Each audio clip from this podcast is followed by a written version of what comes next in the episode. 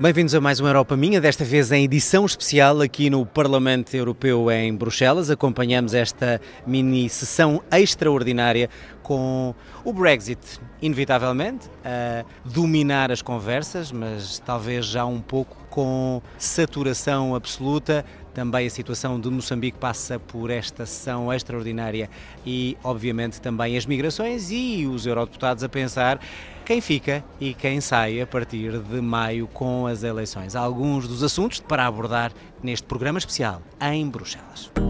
Da minha Europa. Europa minha. My Europe. Perante o impasse do Brexit, os eurodeputados consideram que a imagem do Reino Unido está a degradar-se, enquanto que os restantes 27 países da União estão a sair até reforçados em todo este processo. Opiniões recolhidas pela repórter Rebeca Abcacis. O presidente da Comissão Europeia foi claro, não vai conceder uma nova extensão do artigo 50 ao Reino Unido. Jean-Claude Juncker lançou mesmo um ultimato. O 12 de abril é ainda a última data possível para a aprovação. Se a Câmara dos Comuns não se pronunciar até essa data, não serão possíveis extensões e prazos adicionais. Juncker justificou a declaração afirmando que não quer prejudicar o período pré-eleições europeias, assim como o bom funcionamento da União. Nos corredores do Parlamento Europeu, os eurodeputados portugueses comentaram o impasse político provocado pelo Brexit no Reino Unido.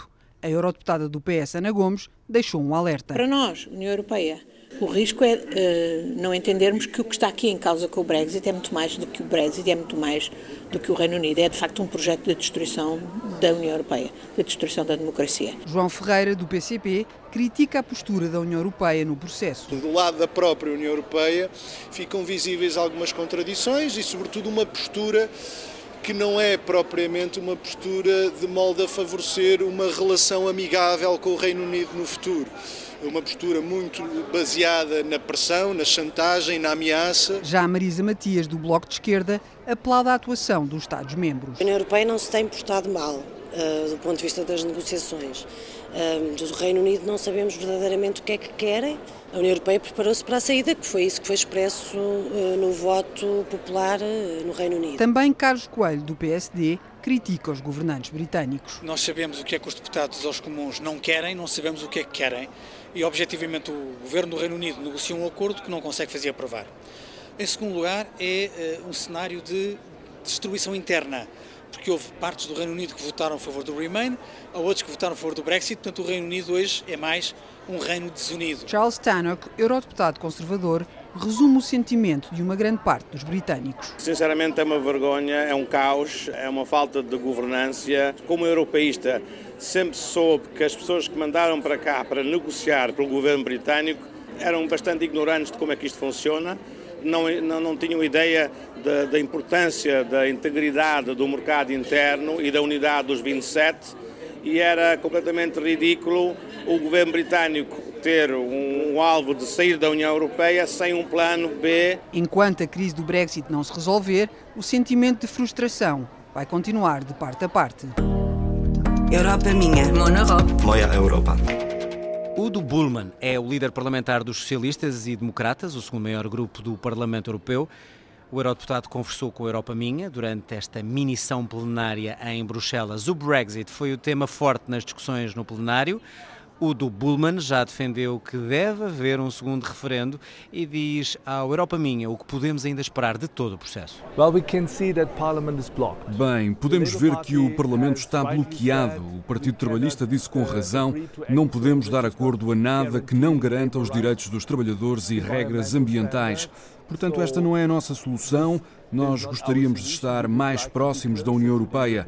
Por outro lado, os conservadores não estão preparados para isso. Se Theresa May agisse na linha de Jeremy Corbyn, penso que isso seria a destruição do Partido Conservador. Portanto, a minha esperança é que devolvam o processo ao povo. O povo pode dar uma resposta numa situação em que o Parlamento já não tem condições para trabalhar de forma produtiva. O Brexit que deve também ter impacto na votação das eleições europeias, Bullman acredita que pode até ajudar a manter as forças de extrema-direita fora deste Parlamento. Todo o exercício do Brexit é um jogo em que todos perdem, enquanto que a União Europeia, se for posta no caminho certo, é um jogo em que todos ganham. Portanto, diria para voltarmos às causas que estiveram na origem do Brexit. Brexit. Os grandes ideólogos do Brexit foram pagos para destruir a União Europeia, também com muito dinheiro de fora da União, e foram seguidos por muitas pessoas desiludidas com a União. Nós somos socialistas e democratas, os nossos inimigos são a extrema-direita que quer destruir a União Europeia, os nossos direitos, a visão económica e a social. E é por isso que temos que começar por aqui, temos de mudar as políticas para mostrar que as pessoas podem ter uma vida boa dentro da União Europeia. Tenho muita esperança nos cidadãos europeus. e espero que sejam as forças progressistas a liderar nos próximos cinco anos. O líder parlamentar dos socialistas e democratas vai estar em Lisboa já esta segunda-feira para apresentar as prioridades dos socialistas e democratas europeus. Nesta conversa com a Raquel Mourão Lopes, disse que uma das prioridades será conhecer o cabeça de lista do PS, Pedro Marques. Será a minha primeira reunião. Nós, os socialistas democratas, estabelecemos uma nova agenda em linha com os objetivos do desenvolvimento sustentável da ONU. A ideia é formar uma União Europeia forte, uma economia europeia forte, com direitos sociais para o nosso povo e com perspectivas de desenvolvimento sustentável. Muito em linha, se me é permitido, com o governo português, muito em linha com as políticas de António Costa. Europa minha. My Europe. Mon Europe. Ana Gomes está preocupada e alerta para o perigo da corrupção em Moçambique. A eurodeputada socialista diz que o caso de um empresário português, desaparecido há quase três anos, e a ajuda humanitária às vítimas do ciclone mostram bem que é preciso uma intervenção maior da União Europeia. Reportagem de Raquel Mourão Lopes. É preciso que a União Europeia esteja atenta ao que se passa em Moçambique. É o alerta deixado pela eurodeputada Ana Gomes.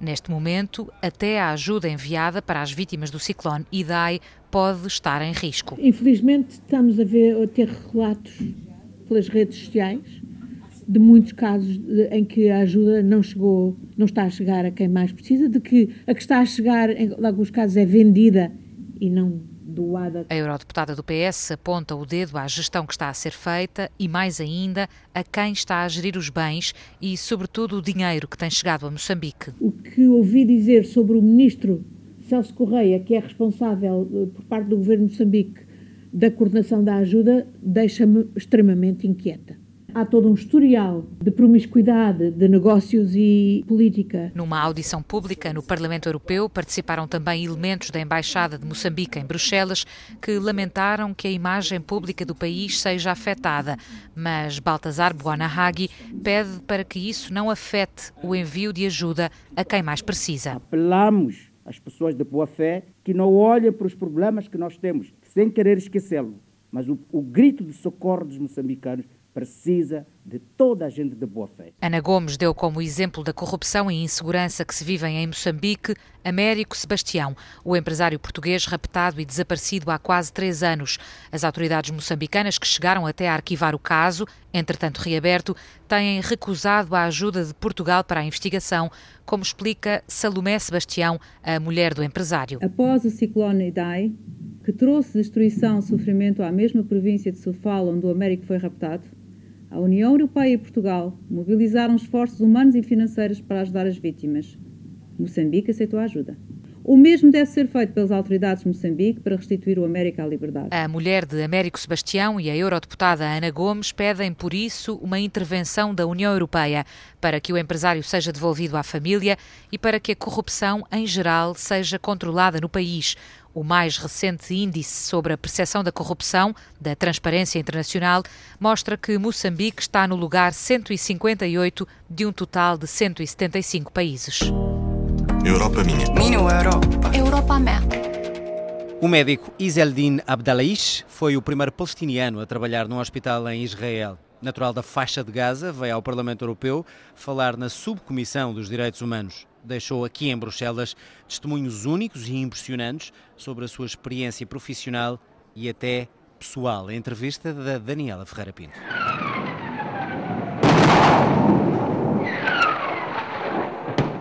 De bata branca e estetoscópio na mão, o obstetra palestiniano atravessava a fronteira de Gaza todos os dias para ir trabalhar. Seria já um exemplo de tolerância no meio do conflito, mas a história que o levou ao Parlamento Europeu é outra. É uma história comum a milhares de famílias na Palestina. A 16 de janeiro, a minha casa foi bombardeada. Morreram três das minhas filhas e a minha sobrinha. Jurei às minhas filhas que levaria a sua mensagem mais longe, como maneira de as manter vivas. Desde 2009 que Iseldin Abulas quer oferecer esperança através da fundação que criou e que ajuda crianças e jovens do Médio Oriente. Fundei a Daughters for Life em memória das minhas filhas. Daughters for Life dedica-se à educação de meninas e mulheres de todas as religiões e nacionalidades do Médio Oriente, incluindo Israel including Israel. Um programa inclusivo que pretende também valorizar o papel da mulher. It's time, it's time. Está na altura, está na altura, disse-o centenas de vezes. Está na altura de darmos direitos e meios às mulheres para praticarem o seu papel na política, para traçarem o futuro das novas gerações e da nossa geração. O médico palestiniano deixa um último apelo à Subcomissão dos Direitos Humanos. I came here today Vim aqui hoje porque acredito em vós e quero que esta crença se traduza em ação. Acredito do fundo do coração que juntos podemos fazer a diferença. Abulas levou ao Parlamento Europeu a sua história, a vida na faixa de Gaza.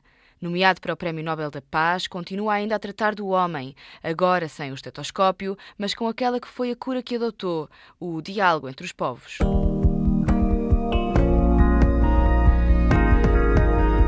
Termina aqui esta edição especial, feita a partir de Bruxelas. Europa Minha é um programa com o apoio do Parlamento Europeu, coordenação de Raquel Mourão Lopes, produção de Carla Pinto, apresentação João Adelino Faria. Siga-nos, como sempre, nas redes sociais em RTP Europa e fique, como sempre, também com a Antena 1.